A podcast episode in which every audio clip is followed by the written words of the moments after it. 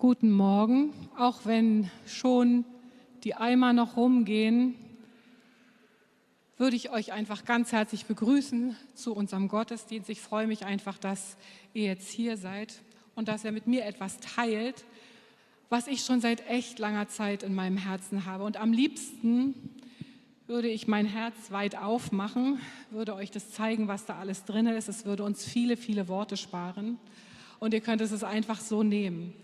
Und als ich angefangen habe, mich mit diesem Thema zu befassen, habe ich so ein bestimmtes Konzept im Kopf gehabt, was ich gerne mitgeben möchte. Und ich bin nachher ganz woanders gelandet. Und ich bitte euch einfach, macht eure Herzen weich, geht mit mir mit, da wo wir nachher hingehen und lasst euch einfach ein bisschen überraschen und habt, wie gesagt, ein weiches, offenes Herz. Vater, ich danke dir dafür, dass du hier bist und dass du, Heiliger Geist, mir hilfst, einfach die Dinge auszudrücken, die dir auf dem Herzen sind und die du heute groß machen willst. Wir lieben dich und du bist unser König der Könige. Amen. Und zwar ist schon die erste Predigt, äh, die erste Folie vielleicht drauf. Heute heißt nämlich meine Predigt Ed gute Beziehungen, eine Blaupause vom Himmel. Und ähm, es ist eigentlich eine Predigt über das große Ganze von Beziehungen. Und ich hoffe sehr, dass ich ausdrücken kann, was, was ich damit meine oder was ich denke, auch was Gott da auf dem Herzen hat. Und es geht gar nicht so sehr darum, dass wir alle irgendwie nett zueinander sind und um dieses Klein-Klein, wie man richtig kommuniziert und diese Dinge, sondern es geht darum, was eigentlich das Ziel von guten Beziehungen ist. Und vielleicht kann man auch die Predigt so ein bisschen nehmen als Auftakt von unseren Familienkursen, die wir ja ähm, ab Mai auch bei uns in der Kreativen haben, also in der Akademie. Und ich will einfach, wie gesagt, mein Herz da drin teilen. Und natürlich ist es logisch, dass ich niemals das gesamte Spektrum von allen Beziehungen abdecken kann. Aber es geht eben nicht nur um Liebesbeziehungen, sondern wirklich um alle Beziehungen. Ich war neulich bei einem Treffen von der Elia-Bewegung. Die Elia-Bewegung ist ein Kreis in Deutschland, die auf dem Herzen haben, einfach für unser Land zu beten, die Generation zu sammeln, möglichst aus allen Denominationen ähm, und also aus allen Glaubensrichtungen und die einfach wirklich ähm, für unser Land eben immer wieder im Lobpreis stehen vor dem Herrn und wirklich beten. Und ich war dabei und die, wir haben gerade ähm, Lobpreis gemacht und ich hatte meine Augen nicht zu. Normalerweise hat man ja seine Augen eigentlich zu. Ähm, und habe gesehen, wie ein älterer Herr den Raum betrat. Es war wirklich ein stattlicher älterer Mann und der ging schnurstracks zu der Ecke hin wo die Kinder saßen, kleinere Kinder. Und er beugte sich so zu zwei Kindern runter, begrüßte sie und man sah einfach, dass der, die Kinder sich total freuten, den Großvater zu sehen. Ich habe nachher erfahren, dass es der Großvater war und der Großvater freute sich so richtig doll, die Kinder zu sehen. Und mir ist diese Situation richtig ins Herz gefahren. Ich kann gar nicht mal ausdrücken, warum das so ist, aber ich habe das gesehen es hat mir einerseits einen Stich gegeben und andererseits auch wirklich so eine Sehnsucht da drin, weil es so schön aussah. Man hat einfach beiden wirklich angesehen, dass sie einfach sich so richtig freuten.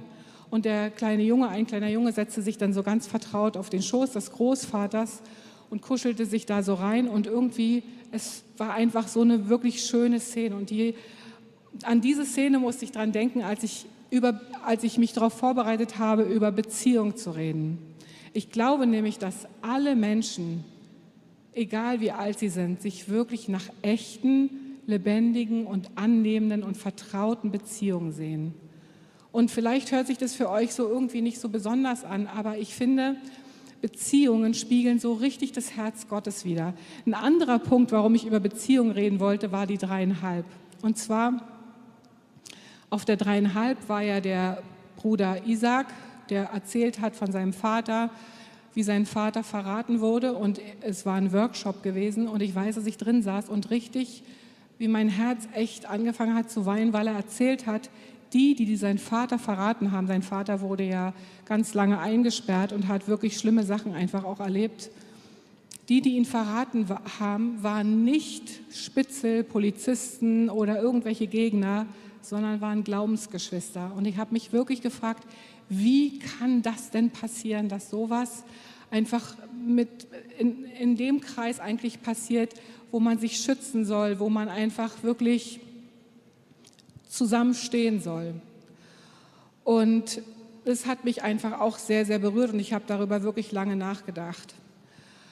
Und ich habe ein bisschen so nachgeforscht, ich höre ganz viel, ich sehe ganz viel, auch immer um meinen Horizont einfach zu erweitern. Und ich habe festgestellt, wenn ich mir so Predigten anhöre, neuere Predigten, höre ich ganz oft, dass die Leute wirklich betonen, Gemeinde ist nicht Institution, Gemeinde ist nicht eingetragener Verein, Gemeinde ist auch kein Kirchengebäude, sondern Gemeinde soll vor allen Dingen wirklich Familie widerspiegeln. Also echte, nahe, lebendige, vertraute Beziehung. Ich kenne dich und du kennst mich. Und da liegt ein richtiger Anspruch drin, aber auch wirklich eine unfassbar schöne Verheißung. Weil eigentlich ist ja Familie der Kern, wo man so sein kann, wo man morgens im Schlafanzug zum Frühstück kommen kann, wo man einfach ungeschminkt ist, wo man wirklich wirklich sein darf und sich zeigen darf. Und deswegen, ich liebe dieses Bild, Gemeinde ist Familie. Und das schließt natürlich auf der anderen Seite total Perfektion aus. Also Familie ist nicht perfekt. Niemand ist perfekt. Eltern sind nicht perfekt. Kinder sind nicht perfekt. Ehepartner sind nicht perfekt. Großeltern sind nicht perfekt. Also keine Perfektion. Dieser Anspruch gibt es nicht. Jetzt kann die zweite Folie aufgelegt werden. Eigentlich ist es so, dass wir gemacht sind, um vollkommen geliebt zu werden. Und ehrlicherweise habe ich das das erste Mal so richtig verstanden im Neustart, als Christoph uns das erzählt hat, dass das eigentlich unsere erste Berufung ist. Wir sind dazu gemacht, um vollkommen geliebt zu werden. Gott hat uns nämlich so geschaffen aus seinen vollkommenen Gedanken, weil er uns ihm ähnlich gemacht hat. Und ich weiß, dass wir das bestimmt schon öfters gesagt haben. Und ähm, manchmal hört man Dinge ja mehrmals, aber ich finde irgendwie, ich kann es gar nicht oft genug hören. Ich hatte in der letzten Woche einen Moment, wo ich wirklich so wie fühlen konnte, also nicht nur vom Kopf her, nicht nur wissen, sondern wirklich fühlen konnte, wie sehr mich Gott liebt. Und es ist eigentlich so mein Ziel heute, dass ihr das wirklich spürt, wie das Herz des Vaters für jeden Einzelnen schlägt. Und leider ist es ja wirklich so, dass wir in unseren normalen Beziehungen, also in unseren menschlichen, weltlichen Beziehungen oftmals nicht so diese Perfektion oder diese Schönheit oftmals erleben, sondern wirklich auch verletzt werden. Und es liegt einfach daran, weil wir alle nicht perfekt sind. Und trotzdem gibt es in jedem von uns so eine tiefe Sehnsucht. Also wir haben einfach wie so ein Loch hier drin und gehen unser Leben lang wirklich auf Achse und suchen diese Entsprechung. Wir suchen, dass es doch irgendjemand gibt, der uns wirklich liebt, der uns wirklich kennt, der uns wirklich versteht. Und das ist auch wirklich der Grund für diese endlosen Liebesfilme, Liebesromane und all diese Dinge, die aber wirklich oftmals nicht von der Realität her erzählen, sondern die ein Bild malen, wonach wir alle irgendwie suchen, aber was wir nicht finden. Denn das, was wir suchen, werden wir definitiv never, ever, niemals bei Menschen finden. Und doch glaube ich, dass wir hier in dieser Zeit auf Erden wirklich in glücklichen Beziehungen leben können. Aber dafür gibt es einige Voraussetzungen und die würde ich mir gerne auch mit euch angucken. Eigentlich gucke ich mir mit euch nur eine einzige Voraussetzung an, wenn ich ganz ehrlich bin. Jetzt kann die dritte Folie aufgelegt werden. Die Quelle unserer Sehnsucht nach Liebe und Annahme dürfen niemals Menschen sein, sondern kommt wirklich absolut alleine Gott zu. Und das bedeutet, dass ich mir aus den Beziehungen, die ich habe, nicht die Befriedigung ziehe, die ich brauche, um mein Lebensglück zu finden. Gott möchte die Quelle zur Stillung dieser Bedürfnisse sein. Und wir müssen uns unserer Sehnsucht nach der vollkommenen Liebe bewusst sein. Christoph hat bei dem Neustart immer gesagt, der Katalog ist richtig, aber die Art und Weise, wie wir suchen, die ist einfach verbesserungswürdig.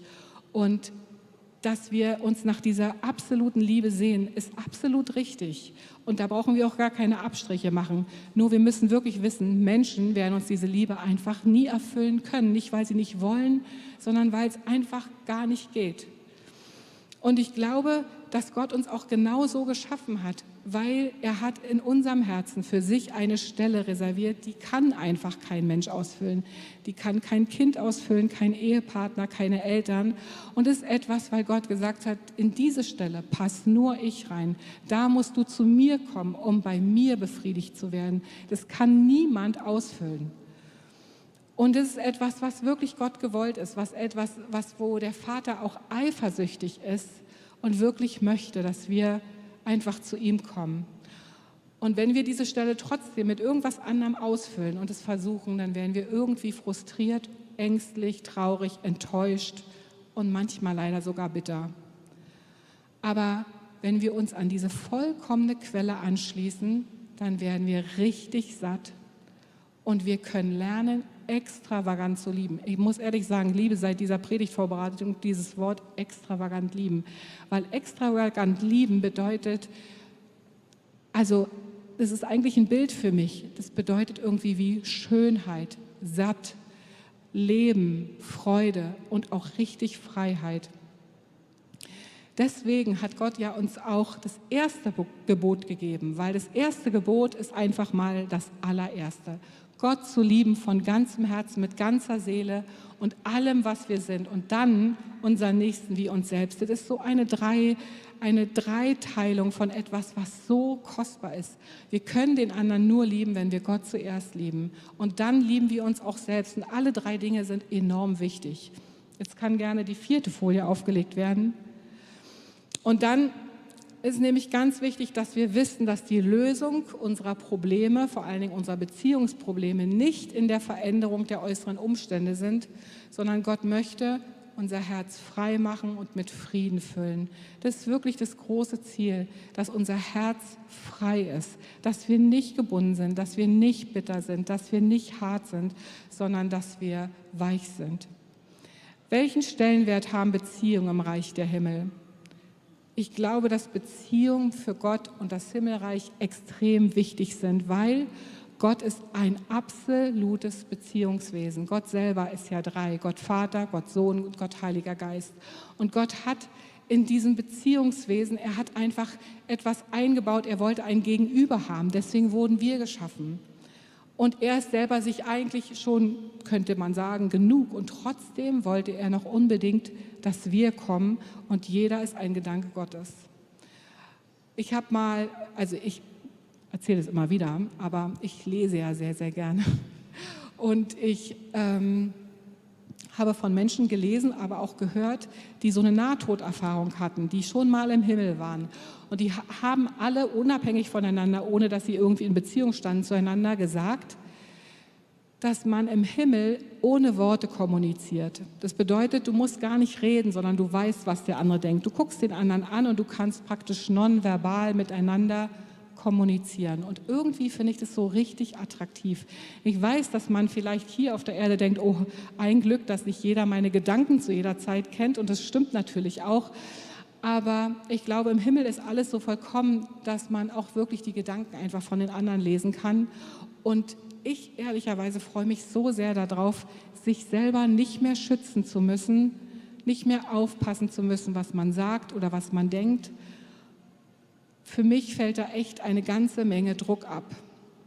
Und Beziehungen sind wirklich ein Hauptfokus im Himmel, einfach in Beziehung zu treten.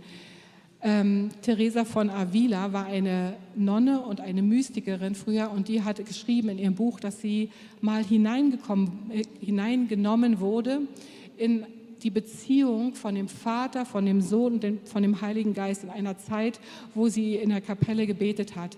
Und sie sagt, es war das Süßeste, das Vollkommenste, das Schönste und das Befriedigendste, was sie jemals in ihrem Leben erlebt hat. Und ich kann mir das so wirklich vorstellen, wenn man in die Liebe zwischen Vater und Sohn und dem Heiligen Geist reingenommen wird. Sie fing sogar an, da drin zu schweben, weil es einfach so unbeschreiblich war und alles irgendwie außer Kraft gesetzt hat. Und ich kann mir wirklich sowas vorstellen. Ich habe es leider noch nicht erlebt, aber wir haben ja alle ein bisschen Luft nach oben. Und ich glaube, dass wir wirklich berufen sind, so zu lieben und so geliebt zu werden. Und alles, was Jesus hier auf Erden gepredigt hat, hängt eigentlich irgendwie mit menschlichen Beziehungen zusammen. Alleine nur, wenn man sich die Bergpredigt durchliest, dann sind ja viele Eigenschaften da drin beschrieben, die eigentlich was im Beziehungskontext zu tun haben. Also sanftmütig zu sein, barmherzig zu sein, friedliebend zu sein, Frieden zu stiften. Das sind alles Eigenschaften, die wir irgendwie leben können und die wir tun können. Und ein großer Punkt im Neuen Testament, den Jesus sehr, sehr, sehr betont hat, ist Vergebung. Und ich würde mit euch sehr gerne jetzt einfach mal in die Geschichte hineingehen, und zwar in Matthäus 18, Vers 19 bis 35. Und da kann die fünfte Folie aufgelegt werden, da steht es nochmal da. Wenn ihr irgendwas mit habt, bitte lest doch mit. Mich hat diese Geschichte wirklich, wirklich, also schon lange sehr berührt, weil sie einfach zeigt, wie ernst dieses Thema ist. Es ist nicht einfach so oder beliebig, sondern es ist wirklich, wirklich wichtig, darüber informiert zu sein.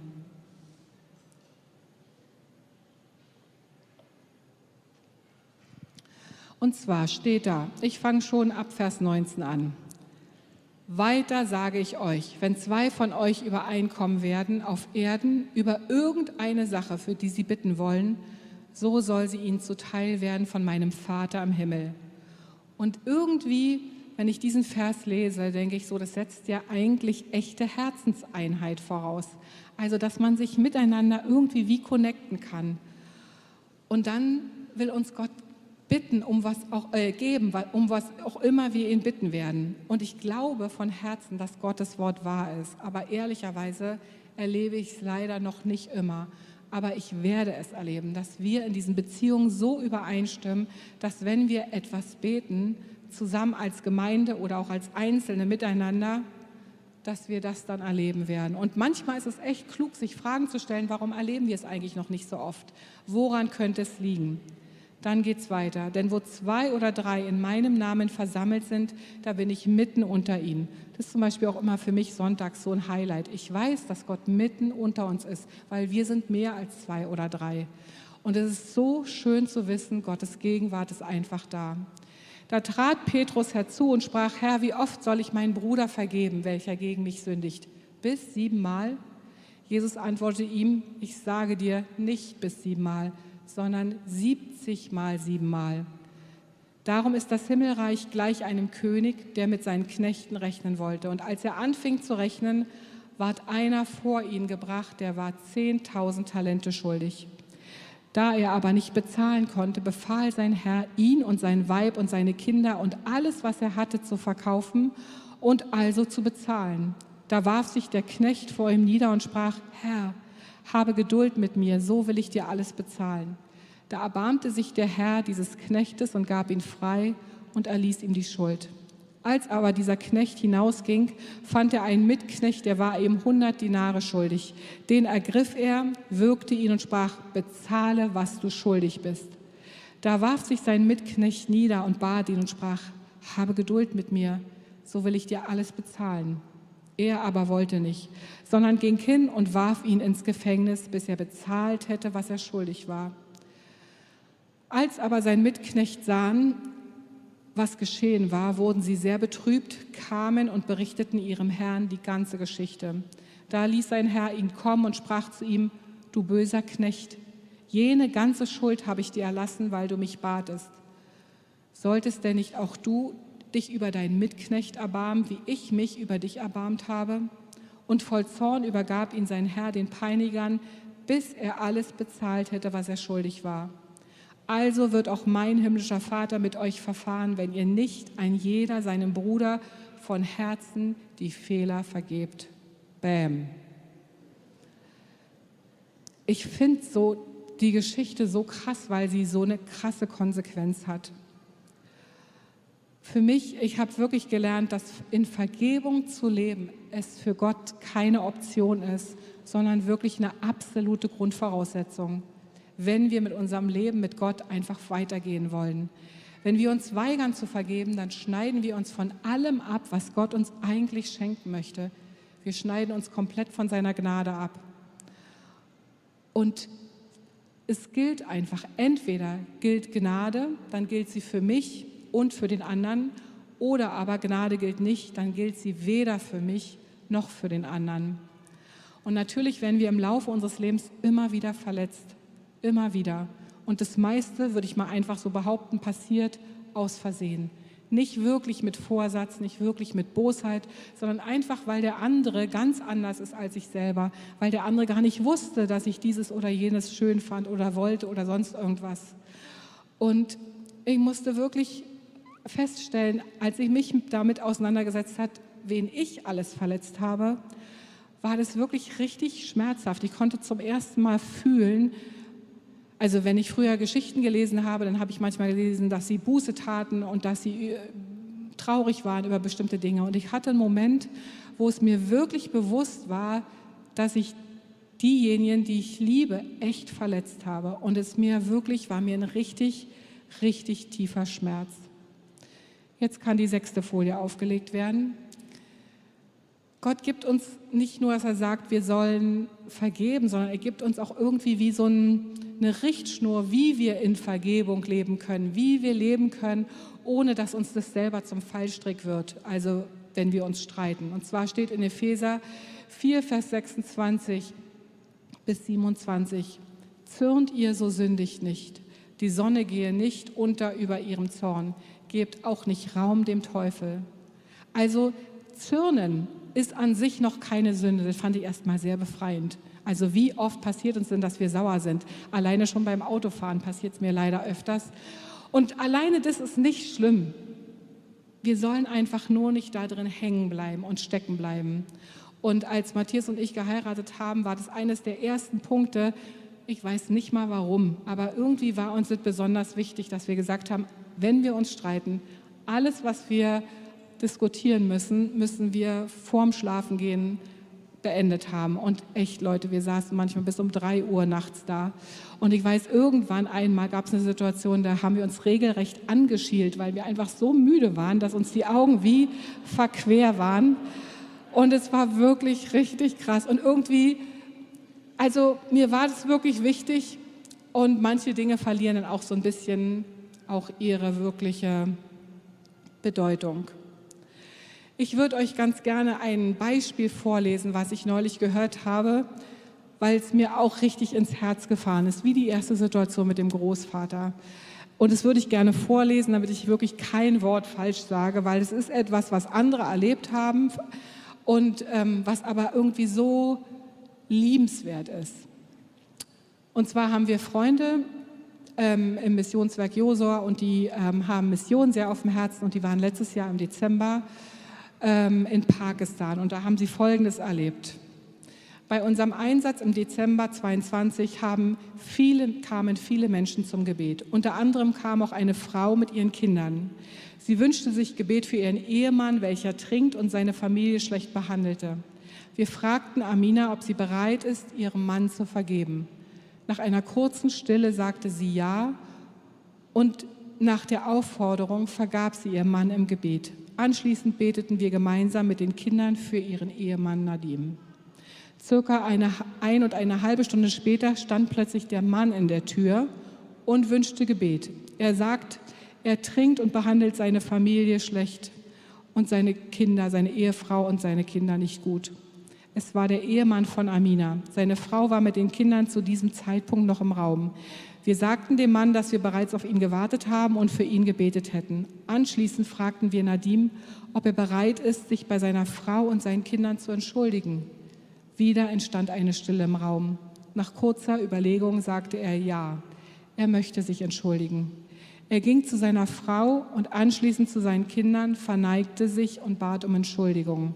Und das in einer islamisch geprägten Kultur muss man sich vorstellen. Da ist es eigentlich ein No-Go, vor versammelter Mannschaft das zu tun. In diesem Moment kam die Gegenwart Gottes in dem Raum fast zum Anfassen. Danach beteten wir mit Nadim und er übergab Jesus sein Leben. Er wurde augenblicklich frei und gerettet.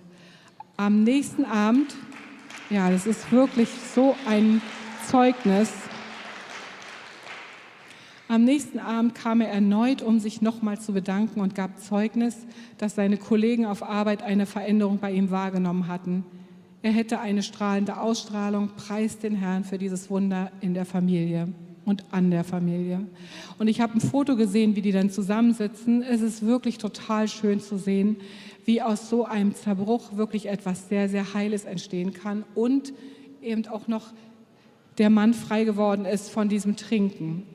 Und wenn man sich mit diesem Thema Vergebung auseinandersetzt, dann kommt man nicht umhin, auch zu bemerken, dass wenn man das Gegenteil tut, wenn man nicht vergibt, dass daraus wirklich manchmal eine bittere Wurzel entstehen kann und aus dieser bitteren Wurzel wirklich auch Krankheiten entstehen können. Die Schulmedizin geht interessanterweise so von 80 bis fast 90 Prozent aus, dass praktisch die Krankheiten, also dass sich 80 bis 90 Prozent aller Krankheiten irgendwie eine seelische Ursache haben. Und ich kann mir das auch wirklich vorstellen, wenn man sich zum Beispiel so einen schönen Baum vorstellt und er hat an der Wurzel irgendwie eine faule Stelle und die bearbeitet man nicht, dann wird der Baum nicht seine vollen Früchte hervorbringen können. Und wisst ihr, das ist jetzt nicht unbedingt so ein kausaler Zusammenhang und ich bitte euch, dass ihr das wirklich richtig hört, aber aus Unvergebenheit entsteht oder kann wirklich Bitterkeit entstehen. Und aus Bitterkeit können Krankheiten resultieren, da sie im wahrsten Sinne des Wortes den Körper richtig sauer machen. Also wer sich da ein bisschen auskennt, der Körper, also wir sind ja ein bisschen sauer, also setzt uns zusammen aus einem sauren, einem basischen Milieu und eigentlich ist es gut, wenn wir so ausgeglichen sind. Und wenn man bitter ist, dann wird man so richtig sauer. Und äh, in einem sauren Milieu können gut Krankheiten entstehen. Und der also es ist natürlich nicht so, dass jeder, der krank ist, dass er eine bittere Wurzel hat. Das meine ich wirklich, dass ihr das richtig versteht. Es gibt da, also ich will da keinen kausalen Zusammenhang stellen, aber manchmal ist es gut, dass wenn man eine Sache über lange Zeit einfach nicht los wird, wirklich überlegt, was könnte die Ursache sein? Könnte die Ursache in meinem Herzen sein? Und da sich wirklich von Gott einfach das zeigen lassen und sich wirklich lieben lassen. Unser einziger Schutz vor Bitterkeit ist nämlich, sich immer wieder in die Gegenwart des Vaters zu begeben, sich lieben zu lassen und das eigene Herz wieder weich werden zu lassen und wirklich willentlich zu vergeben. Und, ähm, und das können wir einfach nicht aus uns allein. Jesus erklärt immer wieder seine Abhängigkeit vom Vater. Er sagt, dass er nichts tun kann, außer das, was er den Vater tun sieht. Und er hat praktisch eine ganz, ganz innige Gemeinschaft mit dem Vater und, ein, und ist im permanenten Austausch. Und Jesus sagt zu uns, dass wir von ihm lernen sollen und dass wir werden sollen wie er. In Matthäus 11, Vers 29 bis 30 steht, nehmt auf euch mein Joch und lernt von mir, denn ich bin sanftmütig und von Herzen demütig. So werdet ihr Ruhe finden für eure Seelen, denn mein Joch ist sanft und meine Last ist leicht. Wer möchte denn nicht Ruhe finden für seine Seele? Also ich möchte so gerne Ruhe finden für meine Seele. Und letztendlich ist es ja auch das, was unser Motto ist in der Gemeinde, werden wie der Meister, also uns orientieren, sanftmütig werden und demütig sein. Was bedeutet das für uns konkret? Es bedeutet, ich fordere nicht meine Rechte ein, was der andere mir vermeintlich schuldig ist. Und es gilt für Elternbeziehungen, für Ehebeziehungen, für Freundschaftsbeziehungen, alle gleich. Das ist nicht besonders nur für Beziehung Mann-Frau sondern ich kann mit allem, was mich ausmacht, mich wirklich bei Jesus bergen. Ich glaube ihm, dass er, also Jesus, mir gibt, was ich jemals brauchen werde. Und ich weiß, dass es ein hoher Anspruch ist und deswegen hatte Jesus auch so viel Zeit wirklich mit dem Vater. Ich habe wirklich festgestellt, dass viele Ehen genau an diesem Punkt einfach scheitern, weil der andere mir nicht das gibt, was ich eigentlich, was er mir schuldig ist und was ich haben möchte, muss ich entweder kämpfen oder ich muss mich umorientieren und gehen. Und die zweite und dritte Meile mitzugehen, ist heutzutage irgendwie wie unattraktiv und vorsinnflutlich. Und das stimmt natürlich nicht. Und es gilt aber auch für Freundschaftsbeziehungen. Es gilt für alle Beziehungen, die wir haben. Ich fand es so interessant, als ich die Predigt vorbereitet habe, musste ich so dran denken, was die Stacy auf der dreieinhalb über Matthias oder mir gesagt hat. Ähm, und zwar hat sie unter anderem gesagt, dass wir eine Botschaft der Treue haben. Und irgendwie habe ich gedacht, das ist heute der Anfang. Wir predigen Treue in allen Beziehungen. Wir haben Freunde und wir wussten gar nicht, wie sie wirklich unsere Freunde waren, bis zu dem Zeitpunkt, wo es uns in einer Lebensphase richtig, richtig schlecht ging, auch miteinander schlecht ging. Und irgendwie fühlten wir uns wie, als würden wir irgendwie in der Luft schweben. Und die haben einfach ihr Haus aufgemacht, haben uns schönes Essen gekocht, haben uns einfach zugehört und wir konnten wirklich einfach sein. Und es war eine Zeit, es war wie ein Urlaub, wie eine kurze Auszeit von dieser Stresszeit, die wir so hatten. Und ich habe so im Nachhinein gedacht, ich werde Ihnen das nie vergessen, dass Sie uns wirklich ausgehalten haben, weil Sie mussten uns einfach aushalten, waren wir waren nicht nett und angepasst und freundlich, sondern uns ging es richtig schlecht. Und ich habe so gedacht, es wird ihm im Himmel bestimmt irgendwie angerechnet werden, dass wir einfach, dass, dass sie Freunde waren, wo man einfach sein konnte. Und das ist irgendwie gelebte Treue und auch Loyalität. Und ich habe so gedacht, wenn wir werden wie Jesus, also wenn wir uns an dem orientieren, wie Jesus ist, es hat Auswirkungen auf alle unsere Beziehungen, auf unsere Geschwisterbeziehung, auf unsere Ehebeziehung, auf unsere Eltern-Kind-Beziehung. Und irgendwie fühlt sich das für mich an wie der Himmel auf Erden. Ich bin halt wirklich auch ein Mensch, der einfach es liebt, wenn Dinge schön sind, wenn sie rund sind, wenn sie harmonisch sind. Ich bin jetzt nicht so der Konflikte so wahnsinnig doll liebt, ehrlicherweise. Und irgendwie habe ich gedacht, so, ich weiß, dass sie zum Leben dazugehören und sie sind auch überhaupt nicht per se schlecht. Aber ich habe so gedacht, sich zu lieben und sich wirklich echt zu lieben, ist für mich einfach wirklich wie der Himmel auf Erden. Und ich glaube, dass wenn wir uns in einer Jesus-ähnlichen Art miteinander verhalten, wir wirklich noch mal anders die Gegenwart Gottes anziehen hier in unseren Gottesdiensten. Es gibt nämlich eine Salbung der Gemeinde, die weit über die Salbung des Einzelnen hinausgeht. Wenn jeder gesättigt, gestillt, fröhlich und frei in den Gottesdienst kommt und wir alle zusammen Gott anbeten, in seine Gegenwart treten, da passiert richtig ein Erdbeben. Ich glaube richtig, dass dann richtig was losgeht. Und eigentlich ist das so mein ganzes Herz für heute, dass wir wirklich diese Dinge einfach in Position bringen.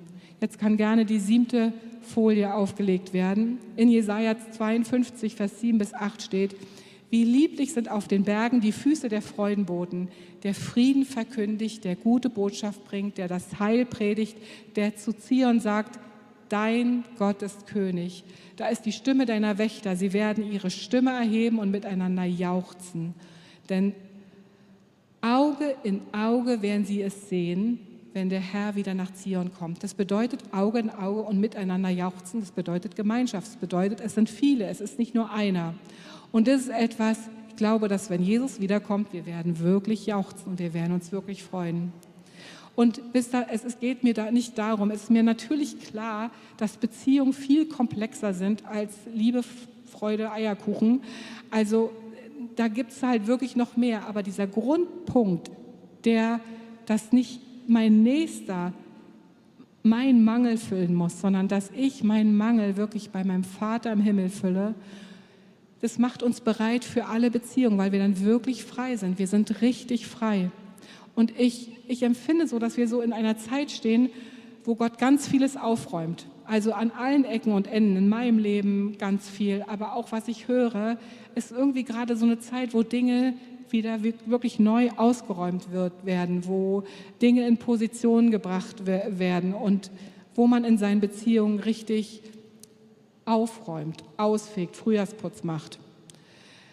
Es ist keine Zeit mehr für eigene Befindlichkeiten, die uns von anderen trennen oder separieren. Ich habe neulich eine Tierdoku gesehen und da habe ich gesehen, dass ein Löwe, der eine Gazelle haben will, alles darauf anlegt, einfach diese Gazelle von der Herde zu trennen. Hört sich jetzt so witzig an, aber ich habe so für mich gedacht, als ich die gesehen habe, es ist wie eine Strategie des Feindes, den Einzelnen zu separieren, zu trennen, um ihn auseinanderzudriften. Oder ein anderes Beispiel, ein Elefantenbaby sollte angegriffen werden. Der Löwe versuchte, ein Elefantenbaby zu bekommen. Theoretisch hätte er Glück haben können, aber die Elefanten haben sich alle um dieses Elefantenbaby rumgestellt und der Löwe hatte einfach gar keine Chance und es sah so toll aus, weil Elefantenbaby wusste sich gar, also war sich der Situation überhaupt nicht bewusst, sondern war einfach echt geborgen in der Mitte von diesen Elefanten. Irgendwie fand ich, sah das sehr toll aus. Ich will gerne, dass wir alle Elefanten sind und unsere Babys in die Mitte nehmen. Also, wisst ihr, deswegen, ich habe wirklich irgendwie den Eindruck, dass es Gott wichtig ist, wie wir miteinander umgehen. Und jetzt kann gerne die achte Folie aufgelegt werden. Ich liebe diesen Vers aus Maleachi 4, Vers 5 und 6, glaube ich. Siehe, ich sende euch den Propheten Elia, ehe denn da kommt der große und furchtbare Tag des Herrn. Der soll das Herz der Väter den Kindern und das Herz der Kinder wieder ihren Vätern zuwenden, damit ich bei meinem Kommen das Land nicht mit dem Banne schlagen muss. Ich glaube, dass wirklich auch ein Segen liegt, wenn Generationen zusammen sind. Ich liebe es, wenn ich Familien sehe, wo die Großeltern, die Kinder, die Kindeskinder einfach sind. Das berührt so sehr mein Herz ich kann das gar nicht ausdrücken, warum, aber ich glaube, da liegt so viel Schönheit Gottes mit drin. Und ich glaube, dass Gott es möchte, dass wir wirklich unsere Herzen uns gegenseitig zuwenden. Ja, also irgendwie kommt es immer wieder raus. Es hat eine Verheißung und es hat eine Konsequenz, wenn es nicht geschieht. Und ich glaube wirklich auch, dass wenn wir Kinder, Väter ehren, dass es ein ganz, ganz wesentlicher Punkt ist glaube, dass wir dazu aufgerufen sind, wirklich uns gegenseitig mit Ehrerbietung einfach zu umgeben. Und ich habe mir so richtig krass aufgeschrieben, sage ich jetzt nicht weiter, Kinder müssen Väter ehren. Auch geistliche Väter sind damit gemeint und auch wenn diese Väter fehlerhaft sind. Darauf legt Gott so eine Verheißung, so ein Segen, denn es ist absolut ein göttliches Prinzip. Und es ist keine Option, ob wir das wollen oder nicht, sondern es ist einfach so. Und Väter müssen ihre Kinder lieben, ihnen Schutz, Geborgenheit und Liebe schenken. Und alle sind in der Verantwortung, ihrer Rolle gerecht zu werden. Und wie gesagt, es geht nicht in erster Linie um unsere Befindlichkeit ähm, und wie wir uns fühlen, ob wir verletzt sind oder nicht. Es ist einfach schön, wenn wir wirklich eine Kultur der Ehre etablieren und wir dürfen da drin wirklich unterschiedliche Schwerpunkte und Ansichten haben. Interessanterweise habe ich neulich eine Predigt von Rick Joyner gehört und da hat er tatsächlich gesagt, man könnte ja theoretisch auch diesen Bibelvers von Lukas 21, Vers 23 so verstehen. Also da steht, wehe aber den Schwangeren und den Säugenden in jenen Tagen, denn es wird eine große Not im Lande sein und ein Zorn über dieses Volk. Und als ich noch sehr jung war und diesen Bibelvers gelesen habe, habe ich immer gedacht, oh, ich kriege keine Kinder. Weil was ist, wenn Jesus vorher wiederkommt? Und er hat, sagt, Derek Joyner sagt, was wäre, wenn damit gemeint wäre, Gemeindeleiter, die ihre Mitglieder nie in die Mündigkeit entlassen, die sozusagen ihre, ihre Gemeindeglieder ständig immer bei sich halten, wie eine säugende Mama ihr Baby. Und es fand ich, war ein ganz interessantes Bild, weil ich liebe unser Motto in der Gemeinde finden, fördern, freisetzen. Also die Aufgabe der Gemeindeleiter ist, Menschen in die Mündigkeit zu bringen, dass sie wirklich selber connected sind mit dem Herzen Gottes, dass sie wissen, wie sie an Brunnen gehen können und lebendiges Wasser trinken können. Es ist einfach ganz falsch, wenn man Menschen von sich abhängig macht und wenn Menschen einfach in der Unreife gehalten werden. Und das führt immer zu großer Not und absolut Zerbruch. Rick Joyner sagt auch, hat er in der Predigt gesagt, ich fand es einfach so schön, dass ich es direkt so weitergebe, weil es irgendwie so mein Herzenspunkt trifft. Die entstehende Gemeinde wird im himmlischen mehr zu Hause sein als im irdischen, mit dem Ergebnis, dass sie immer den sehen werden, der auf dem Thron sitzt. Und das ist der ultimative Zweck aller wahren prophetischen Offenbarung, den glorreichen, auferstandenen Christus und die Autorität zu sehen, die er jetzt über alles hat. Alles beginnt damit, dass wir selber satt werden. Aber das Ziel ist es, dass Jesus wiederkommt und dass wir ihm einen würdigen Empfang machen können. Dass wir nicht in Grabenkämpfen irgendwie verstrickt sind oder dass wir irgendwie damit beschäftigt sind, unsere Wunden zu lecken, sondern dass wir satt sind, dass wir frei sind, dass wir gesetzt sind, dass wir sicher sind, dass wir eingebettet sind, damit wir das tun können, zu dem wir berufen sind. Und die Grundlage ist es wirklich das ist absolut die Grundlage für aufrichtige brüderliche Zuneigung.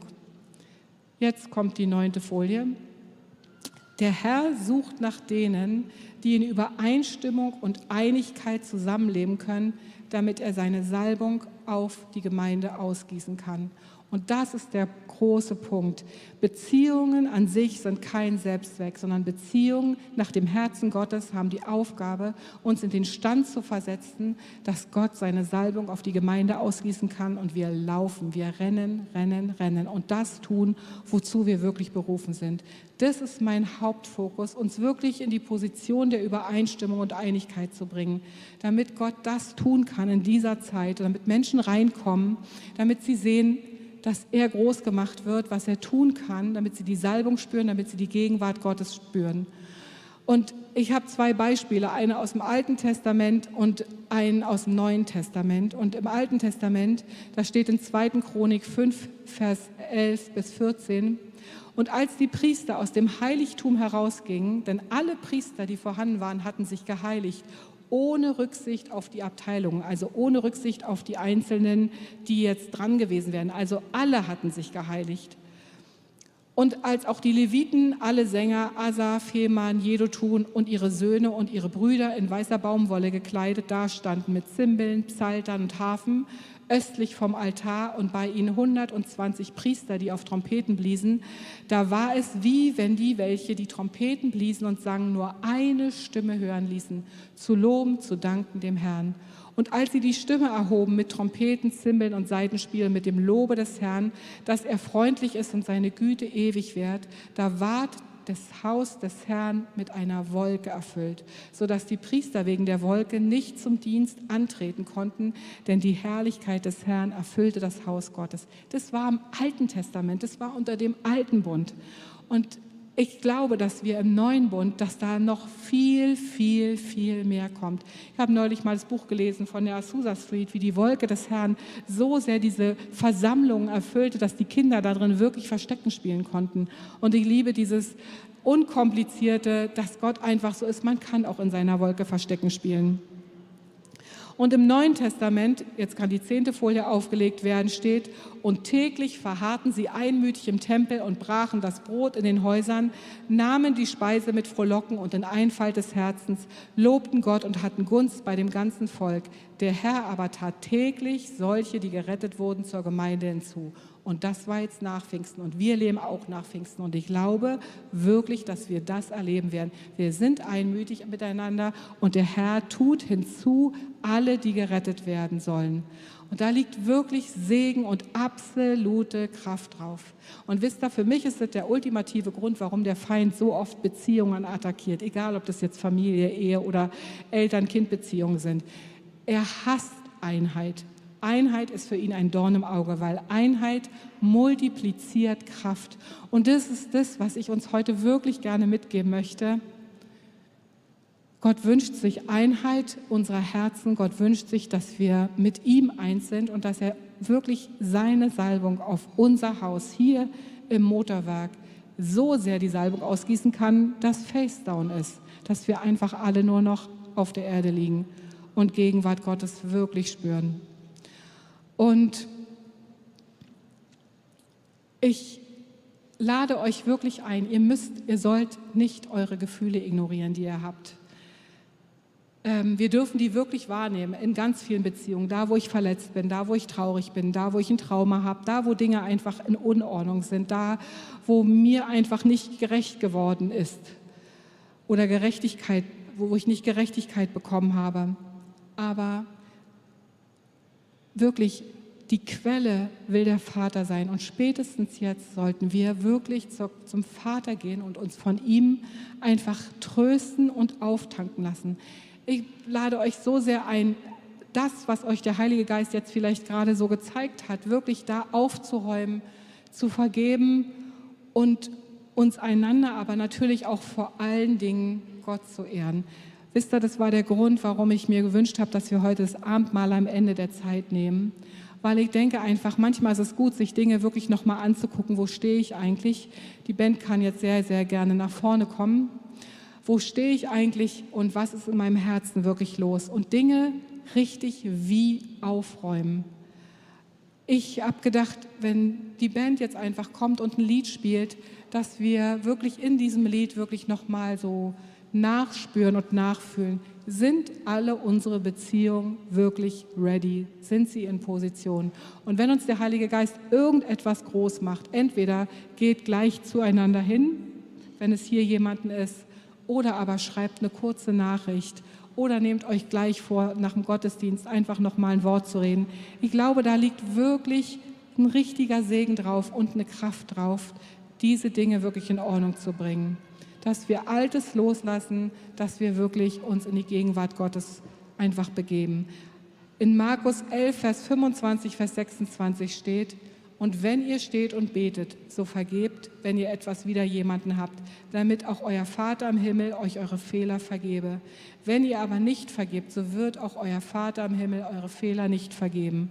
Und in Matthäus 5, Vers 23 bis 24 steht, wenn du nun deine Gabe zum Altar bringst und da selbst eingedenk wirst, dass dein Bruder etwas gegen dich hat, so musst du hingehen und musst einfach mit deinem Bruder ins Reine kommen.